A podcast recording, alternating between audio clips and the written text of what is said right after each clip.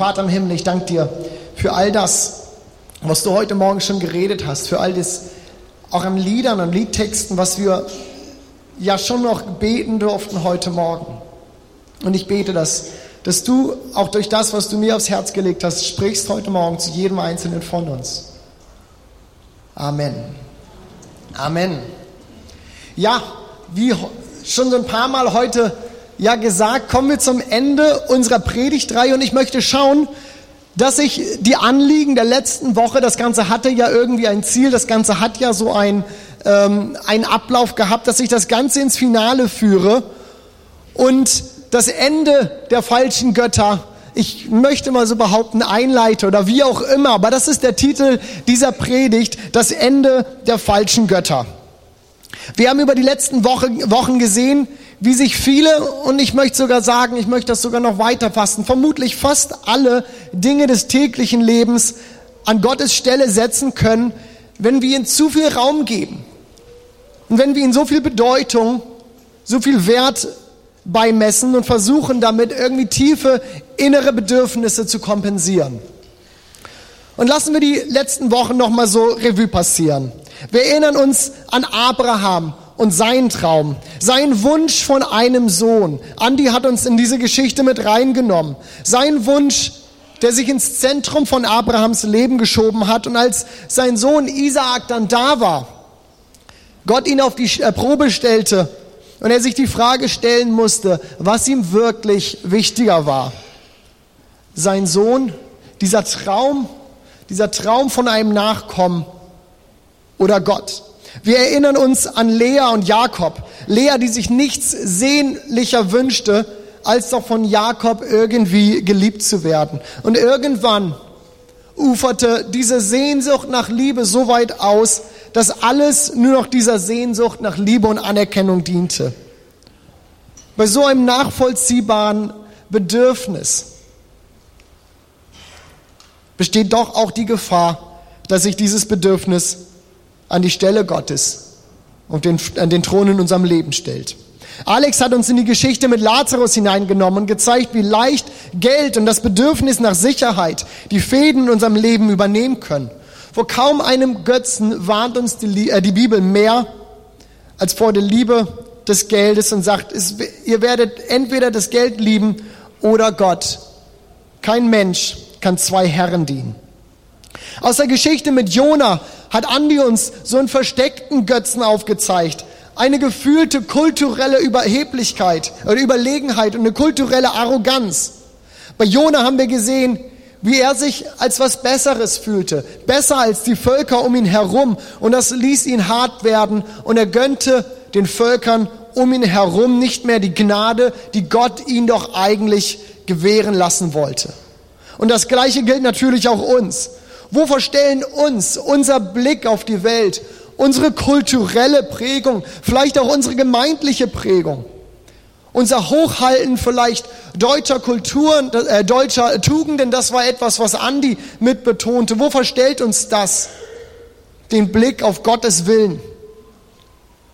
Weil wir nicht mehr bereit sind, Menschen so anzunehmen, so, ach, äh, so zu achten, wie sie sind und uns so unsere Kultur, unsere Prägung irgendwie wichtiger werden als Gott selbst. Und zu guter Letzt hat Kathi uns letzte Woche mit in die Geschichte des syrischen Herr, äh, Heerführers Naaman genommen. Ein reicher, ein erfolgreicher Mann, der irgendwie alles erreicht hatte. Doch auch er musste erkennen, dass er mit seinem irdischen Erfolg bei Gott nichts erlangen, nichts erreichen konnte. Auch er musste zu dem Punkt kommen, an dem er bereit war, all seine Ambition, all seine Anstrengung abzulegen und sich nur auf Gott zu verlassen. Auch Erfolg, Ehrgeiz. Auch diese können unseren Glauben kompromittieren und Gott vom Thron unseres Lebens stoßen. Es gibt so viele Dinge, so vieles, was in unserem Leben eine, eine Bedeutung annehmen kann, dass wir uns ehrlich fragen müssen, was in unserem Leben ist eigentlich noch wirklich unser Gott. Es gibt mehr Götter als Realitäten in dieser Welt. So hat sich Friedrich Nietzsche, der ja eigentlich Atheist, einmal ausgedrückt in seinem Werk Götterdämmerung. Er sagt, es gibt mehr Götzen. Als Realitäten in der Welt. Und auch Tim Keller, der Autor von dem Buch, an dem wir uns ja so orientieren, es ist nicht alles Gott, was glänzt, drückt das so aus und sagt, das Herz des Menschen ist wie eine Fabrik, in der Götzen am Fließband produziert werden. Und da möchte ich heute Morgen mal so die Frage in den Raum stellen. Gibt es dann überhaupt noch Hoffnung? Wenn wir doch so anfällig dafür sind, irgendwelchen Dingen unser Herz zu schenken, irgendwelchen Dingen unser Herz zu, äh, zu vergeben, gibt es dann überhaupt noch Hoffnung für uns? Und die Antwort lautet ja, es gibt diese Hoffnung. Aber wir müssen erkennen, dass man Götzen nicht einfach nur so aus dem eigenen Herzen rausnehmen kann. Wir können uns nicht einfach von diesen Götzen lossagen. Die Bedürfnisse, denen wir mit ihnen nachkommen, die sind ja real. Wir haben ein Bedürfnis nach Anerkennung und wir haben ein Bedürfnis nach Liebe und nach Sicherheit. Und wer versucht, diese, diese Dinge, die zu Götzen werden können, einfach rauszunehmen aus seinem Leben, einfach rauszureißen, der wird erkennen, dass sie sehr bald wieder nachwachsen werden. Vielmehr müssen wir es schaffen, müssen wir es lernen, unsere Götzen durch etwas anderes zu ersetzen. Das Ende der falschen Götter, so ist ja diese Predigt heute benannt, muss auch immer der Anfang von etwas Neuem sein. Und das wollen wir uns heute mal etwas genauer anschauen. Worauf läuft das eigentlich hinaus? Ihr dürft mit mir schon mal die Bibel aufschlagen zu 1. Mose 32. Und wir werden das gleich auch hier oben an der Wand sehen. Aber erstmal will ich uns noch wieder so ein bisschen in den Kontext, in den Zusammenhang reinnehmen. Wir sind wieder bei der Geschichte mit Jakob, wie bei meiner letzten Predigt ja schon. Doch diesmal sind wir in der Geschichte etwas fortgeschritten. Jakob, dies, letztes Mal haben wir das mitbekommen, war geflohen von zu Hause, war, hat ähm, eine Familie dort gefunden, hat geheiratet und inzwischen hat er seinen Schwiegervater Laban wieder verlassen und zieht wieder zurück in die Heimat, weil Gott ihm diese aufgetragen hatte. Doch erwartet er, auf seinen Bruder zu treffen. Und er hat keine Ahnung, wie das ausgehen würde. In der letzten Begegnung mit seinem Bruder hatte Jakob ihn hintergangen. Er hatte ihn um seinen väterlichen Segen gebracht. Und so wie sollte er auch wissen, wie dieser Bruder auf ihn reagieren wird? Jakob hat Panik. Es war für ihn nicht vorauszusehen, wie diese Begegnung ausgehen würde. Und er hört, dass sein Bruder ihm entgegenzieht mit 400 Mann. Das ist kein gutes Zeichen. Was hat dieser Bruder vor? Jakob trennt Familie in zwei Lager, in zwei Gruppen, damit im Notfalls wenigstens eine von ihnen fliehen könnte, wenn die andere angegriffen wird. Und im Angesicht dieses Showdowns, in dem er alles verlieren kann, was er sich aufgebaut hatte in seinem Leben, und dann noch an diese eine Person, auf die er doch immer so neidisch gewesen ist. In dieser, im Angesicht dieses Showdowns steht er vor einer Entscheidung, worauf er sein Vertrauen setzt. Und er wendet sich in diesem Moment an Gott und er betet. Gott meines Vaters Abraham und Gott meines Vaters Isaak, der du mir doch gesagt hast, zieh wieder in das Land und zu deiner Verwandtschaft. Ich will ich will dir wohltun. Errette mich aus der Hand meines Bruders, von der Hand Esaus, denn ich fürchte mich vor ihm. Und dann erstmal Stille. Nichts. Jakob zieht sich für die Nacht allein zurück und ab diesem Teil lesen wir mal unseren Text gemeinsam. Ihr dürft gerne mit mir aufstehen. Wir lesen ab 1. Mose 32 ab Vers 25. Ich lese hier aus der Schlachterübersetzung. Jakob aber blieb allein zurück da rang ein Mann mit ihm, bis die Morgenröte anbrach.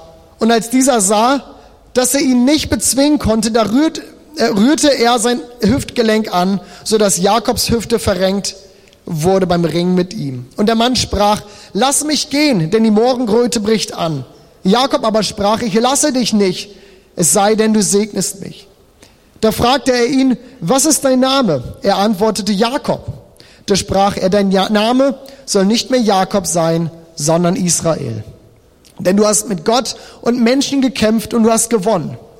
Jakob aber bat und sprach, lass mich doch deinen Namen wissen. Er aber antwortete, warum fragst du nach meinem Namen? Und er segnete ihn dort. Jakob aber nannte den Ort Pniel. Das heißt Angesicht Gottes. Denn er sprach, ich habe Gott von Angesicht zu Angesicht gesehen und meine Seele ist gerettet worden. Und die Sonne ging auf, als er am Pnil äh, vorüberzog und er hinkte wegen seiner Hüfte. Dürfte ich gern widersetzen. Soweit Gottes Wort heute Morgen. Auf den ersten Blick ja eigentlich eine merkwürdige Bibelstelle. In einer unheimlichen Trockenheit wird uns hier berichtet, dass Jakob sich alleine zurückzieht. Er trennt sich von seiner Familie, von dem ganzen Lager und ist alleine für sich. Und es wird in dieser Trockenheit berichtet, wie er angegriffen wird, wie er verletzt wird und dann, als der Angreifer abhauen will, als er weg will, sich, Ab äh, sich Jakob ihn in, in den Weg stellt, ihn festhält und auch noch von ihm gesegnet werden will. Wenn man diese äh, Begebenheit mal mit so ein bisschen Abstand betrachtet, denkt man doch irgendwie komisch, irgendwie merkwürdig. Wenn ich das mal ins Heute so versuche zu übersetzen, so für uns, wie wir uns das vorstellen könnten, müsste man sich das vielleicht so vorstellen. Du sitzt irgendwann, keine Ahnung warum, aber du sitzt nachts irgendwo allein in einem Park und aus dem Nichts heraus greift dich ein kräftiger, so ein Zwei-Meter-Typ an, von hinten. Du hast keine Ahnung warum, du versuchst dich zu verteidigen, panisch. Du hast keine Ahnung warum, was hier passiert. Ihr kämpft, du bist schon verletzt, liegst vielleicht am Boden, du hast keine Chance, gegen diesen Mann anzukommen. Und was für eine Erleichterung, als der Angreifer sich auf einmal zurückzieht, das Interesse an dir verliert. Aber was machst du? Du stellst dich ihm in den Weg, verstellst ihm den Weg und sagst, ich will was von dir. Wenn man sich das überlegt, muss man sich doch denken, irgendwie strange. Aber genau hier wird etwas deutlich in diesem Text, worauf ich heute hinaus möchte. Wenn du das tust, wenn du dich diesem Angreifer so in den Weg stellst, dann brauchst du dafür einen guten Grund. Und es ist dieser Grund, denke ich, der uns heute beschäftigen wird. Vor Jakob liegt die dunkelste Nacht seines Lebens. So möchte ich das mal ausdrücken. Morgen würde sich alles entscheiden, das Zusammentreffen mit seinem Bruder. Er hat gebetet, er hatte Geschenke schon vorausgeschickt und nun, diese Nacht ist vergleichbar mit Abrahams einsamen Weg, wo er auf den Werk Moria geschickt wird von Gott, dort, wo sich für Abraham alles entscheiden würde. Er wird dort raufgeschickt, um seinen Sohn zu opfern und er weiß nicht so richtig, was er davon halten soll. Dort, wo Abraham sich neu für Gott entscheidet und sich seinem Herzenswunsch stellen muss.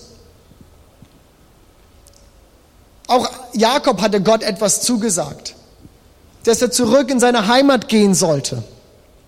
Aber konnte er an dieser Verheißung festhalten? Konnte er Gott vertrauen? Hatte er das Vertrauen, wirklich alles auf eine Karte, alles auf Gott zu setzen. Wie bei Abraham steht an diesem Moment, wo er sich entscheiden, wo sich entscheiden würde, ob diese Verheißung wieder von ihm genommen würde oder nicht. Und damit kann diese Geschichte, denke ich, symbolisch stehen für so viele Momente in unserem Leben. Es geht um die Frage nach unserem Vertrauen.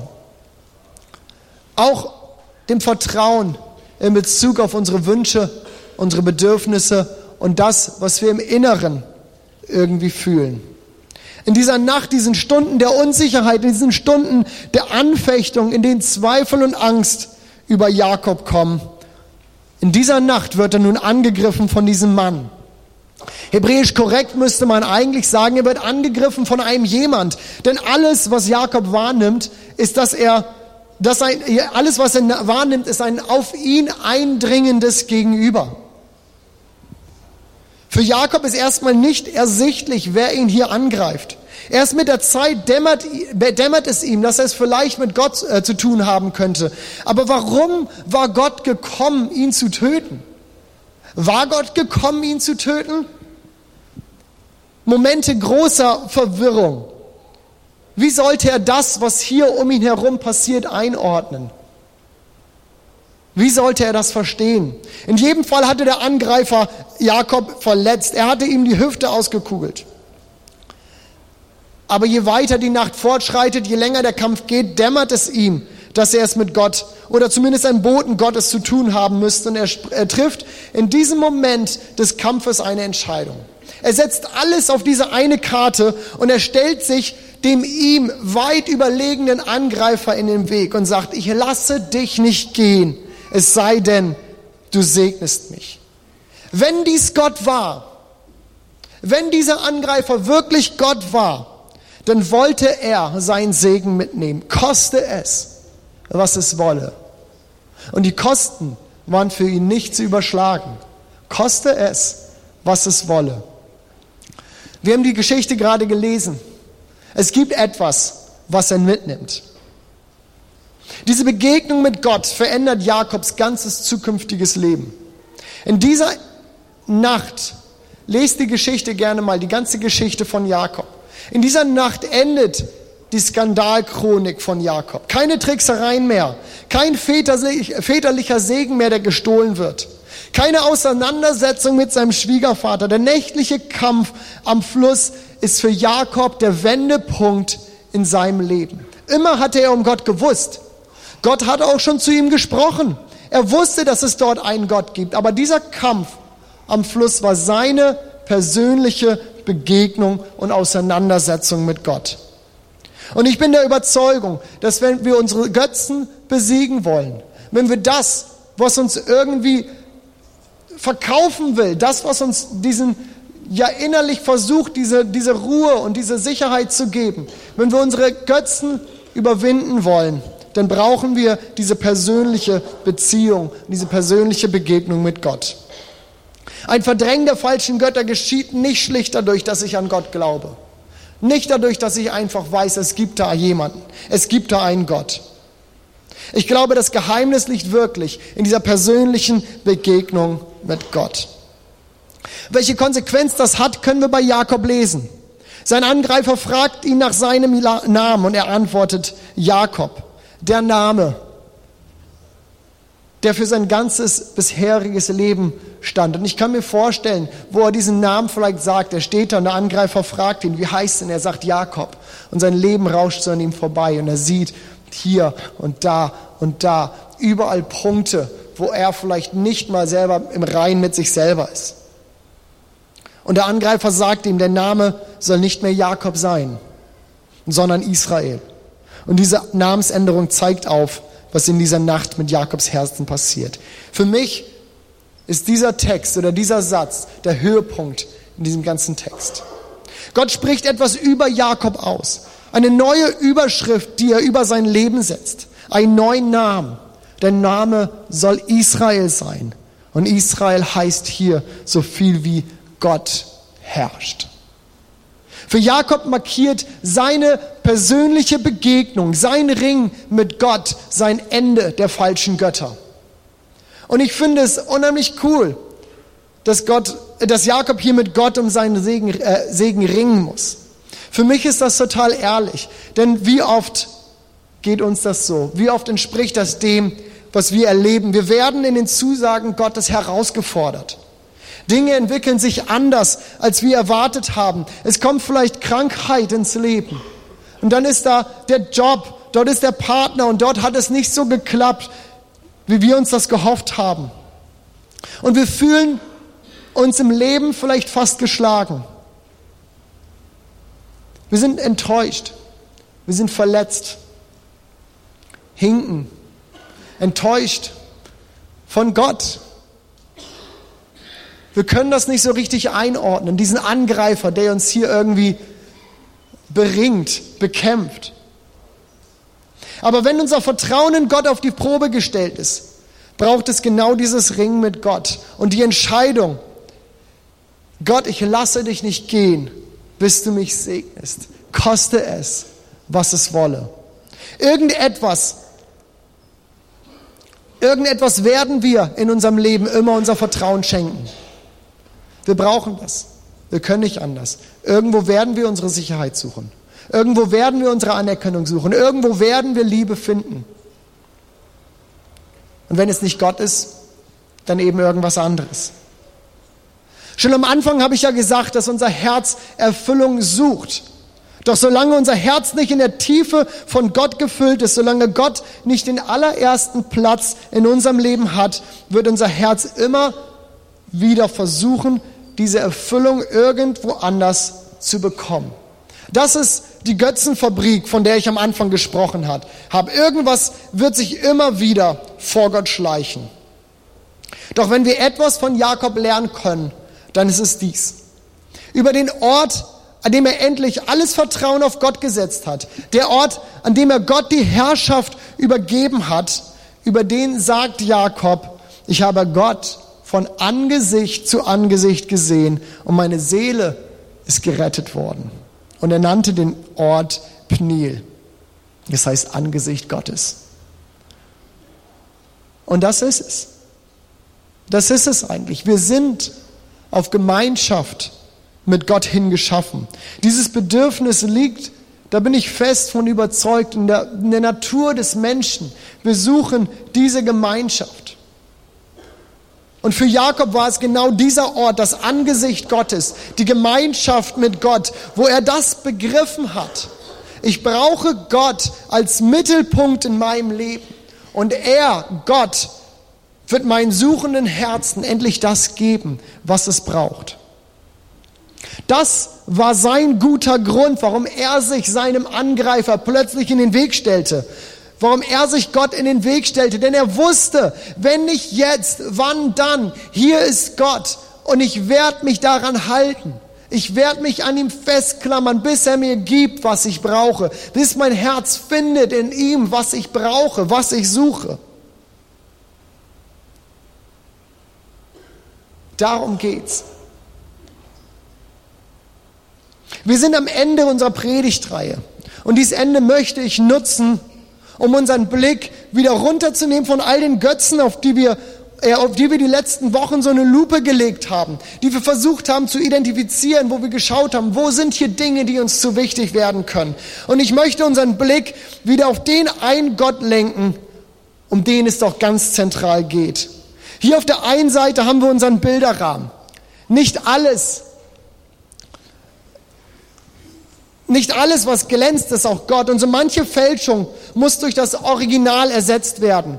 Ich denke, dieser Punkt ist uns deutlich geworden. Hier dieser Bilderrahmen und immer wieder diese Punkte im Leben, die wir hochhalten und die wir, äh, ja, auf die wir rausschauen und die wir so viel erwarten.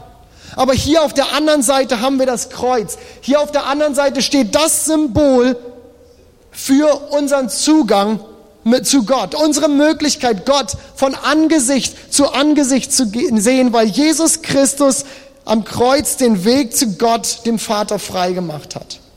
Und auf diesem Kreuz ruht all unsere Hoffnung. Und auf diesem Kreuz wurden unsere Sünden vergeben. Und an diesem Kreuz hat Christus, hat Jesus mich und dich erlöst. Und wegen dieses Kreuzes kann die Suche unseres Herzens ein Ende finden, weil wir Gott durch das was Jesus am Kreuz für uns getan hat, und wir Gott begegnen können. Ich wünsche mir, dass du heute Morgen so ein Angesicht zu Angesicht Moment mit Gott findest, in dem, in dem er dir ins Herz spricht. Ein Moment, in dem du die Dinge, die du die letzten Wochen vielleicht identifiziert hast, wirklich zu Gott bringen kannst und ihn bitten kannst, diese Lücke zu füllen. Das hat was damit zu tun, das einzusehen es hat was damit zu tun, Buße zu tun, umzukehren und Gott zu sagen, ich will dich. Sprich du in mein Herz. In der Tiefe unserer Begegnung fülle du mich. Manchmal braucht es dazu dieses Ringen mit Gott, wie bei Jakob.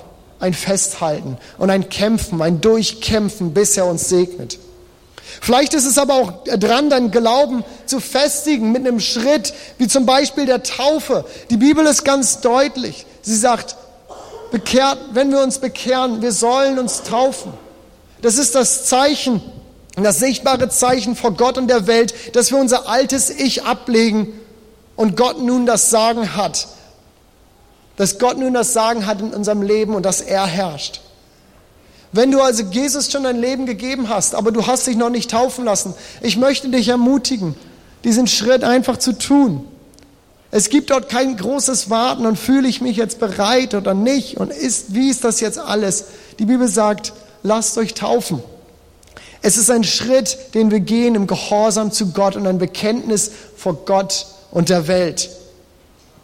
Ich habe Gott von Angesicht zu Angesicht gesehen und meine Seele ist errettet worden. Das ist Jakobs Erinnerung an diese Nacht. Und ich wünsche mir, dass wir, jeder einzelne von uns, heute Morgen so Momente finden, wo wir genau dies sagen können. Ich habe Gott gesehen von Angesicht zu Angesicht. Doch bevor wir uns dafür Zeit nehmen, möchte ich uns nochmal so vier, vier Checks, vier Dinge, wo wir das einmal abklopfen können in unserem Leben. Sind hier irgendwo Dinge, sind hier irgendwo Götzen, die wir aufspüren können, Orte, an denen wir nach ihm suchen können. Denn ich will wirklich, dass wir das nicht verpassen heute Morgen. So habe ich vier Punkte mal rausgesucht. Und die könnt ihr in dem Buch auch nochmal mit nachlesen. Da ist dann auch ein bisschen weiter drauf eingegangen. Vier Punkte, wo wir einfach mal schauen können. Sind hier Dinge in meinem Leben, die mir zu wichtig wären? Punkt eins, wonach wir schauen können, wo wir schauen können. Was passiert? Was denken? Wovon träumen wir, wenn wir alleine sind? Der Erzbischof William Temple sagte mal, die Religion eines Menschen ist das, was er tut, wenn er alleine ist. Und ich denke, da ist viel Wahres dran. Denn dies zeigt, was uns wirklich wichtig ist. Der zweite Punkt, auf den wir achten können, ist, wofür geben wir unser Geld aus? Jesus sagt, wo dein Schatz ist, da ist auch dein Herz. Also lasst uns dort suchen, lasst uns dort gucken. Wofür geben wir unser Geld aus? Der dritte Punkt, wofür leben wir unter der Woche? Worein investieren wir unsere Zeit? Worein investieren wir all unsere Energie? Und der vierte Punkt, wobei zeigen sich unsere stärksten Gefühle? Positiv wie negativ? Was verschafft uns Glücksgefühle? Oder worüber können wir so richtig sauer werden? Auch das sind Punkte, die uns anzeigen, Dinge im Leben, die uns wichtig sind. Und damit will ich nicht sagen, dass all diese Dinge, ob es jetzt das Geld ist, das wir investieren oder, das, oder die Zeit, die wir irgendwo reinlegen, dass all das Dinge sind, die uns Götzen sind. Nein, aber ich will sagen, das sind Orte, wo wir nach ihnen suchen können. Hier sind Dinge, die uns wichtig werden und wir uns hinterfragen sollten, sind dies Dinge, die mir zu wichtig werden oder steht Gott wirklich noch darüber? Wir wollen eine Gemeinde sein, in der Jesus Christus verherrlicht wird. Wir wollen eine Gemeinde sein, in der nichts und niemand ihm diesen Platz, diesen ersten Platz in unserem Leben streitig machen kann. Und deswegen möchte ich gerne in eine Zeit überleiten, in der wir jeder persönlich für sich einmal dem nachfühlen kann. Und dafür gibt es drei Schritte, drei Lektionen, die wir aus der Predigtreihe gelernt haben, die, die ich uns mit an die Hand geben möchte. Das erste ist, es ist eigentlich ganz einfach. Und wer die Tage, die Wochen mit aufgepasst hat, weiß das eigentlich auch. Das erste, wir sollten falsche Götter, Götter identifizieren.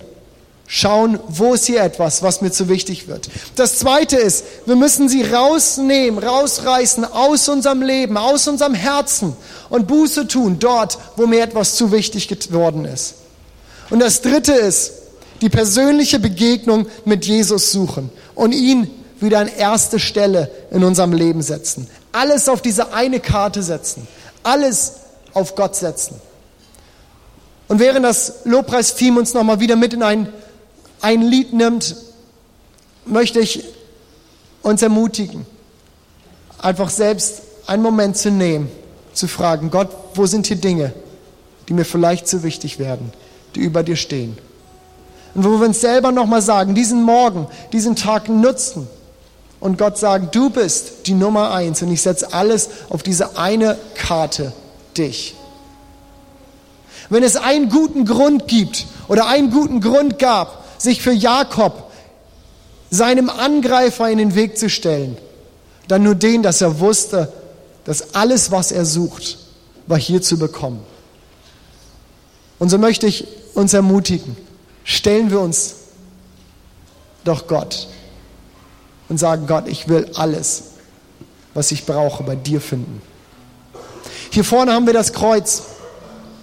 Und hier vorne ist viel Platz. Also wenn, wenn ihr möchtet, kommt nach vorne, kniet euch hier hin, setzt euch hier hin, aber nutzt die Zeit, das mit Gott festzumachen. Auch möchte ich euch ermutigen, vielleicht einfach in kleinen Gruppen zusammenzukommen, wenn ihr sagt, wir wollen gerne beten. Und festigt das, was wir in den letzten Wochen gehört haben. Festigt das, was, was euch wichtig geworden ist und betet gemeinsam, miteinander, füreinander, dass wir Gott die erste Position in unserem Leben nicht immer wieder streitig machen. Dass diese Götzenfabrik unseres Herzens besiegt wird und geschlossen, dass die Türen geschlossen werden können, eine Kette davor gemacht werden kann, weil wir wissen, es gibt diesen einen Gott, der ist in unserem Leben und der soll da sein und der soll da bleiben. So steht doch gerne mit mir auf. Und ich möchte beten. Und dann leiten wir über in diese Zeit. Kommt nach vorne, tut euch in Gruppen zusammen, aber betet und macht es fest. Vater im Himmel, dir allein gebührt die Ehre. Du bist unser Gott. Wir preisen dich. Ich danke dir, dass du das Innerste unseres Lebens, unser Innerstes erfüllen willst. Und dass du unseren Sehnsüchten, unseren Bedürfnissen nachkommst. Ich danke dir, dass du die Liebe bist dass wir in dir alle Anerkennung haben. Ich danke dir, dass wir Sicherheit haben in dir und es nirgendwo anders suchen müssen. Danke, Jesus, dass du alles sein willst für uns. Und so beugen wir uns heute Morgen vor dir her. Wir beugen uns vor dir als den allmächtigen Gott. Und wir bitten dich, dass, dass du den Thron unseres Herzens besteigst und ich bitte dich um Vergebung. Wir bitten dich um Vergebung, Jesus. Wo wir diese Begegnung mit dir, diese Zeit mit dir vernachlässigen. Und wir wollen dir sagen, Herr, wir wollen, dass du unser Leben beherrschst.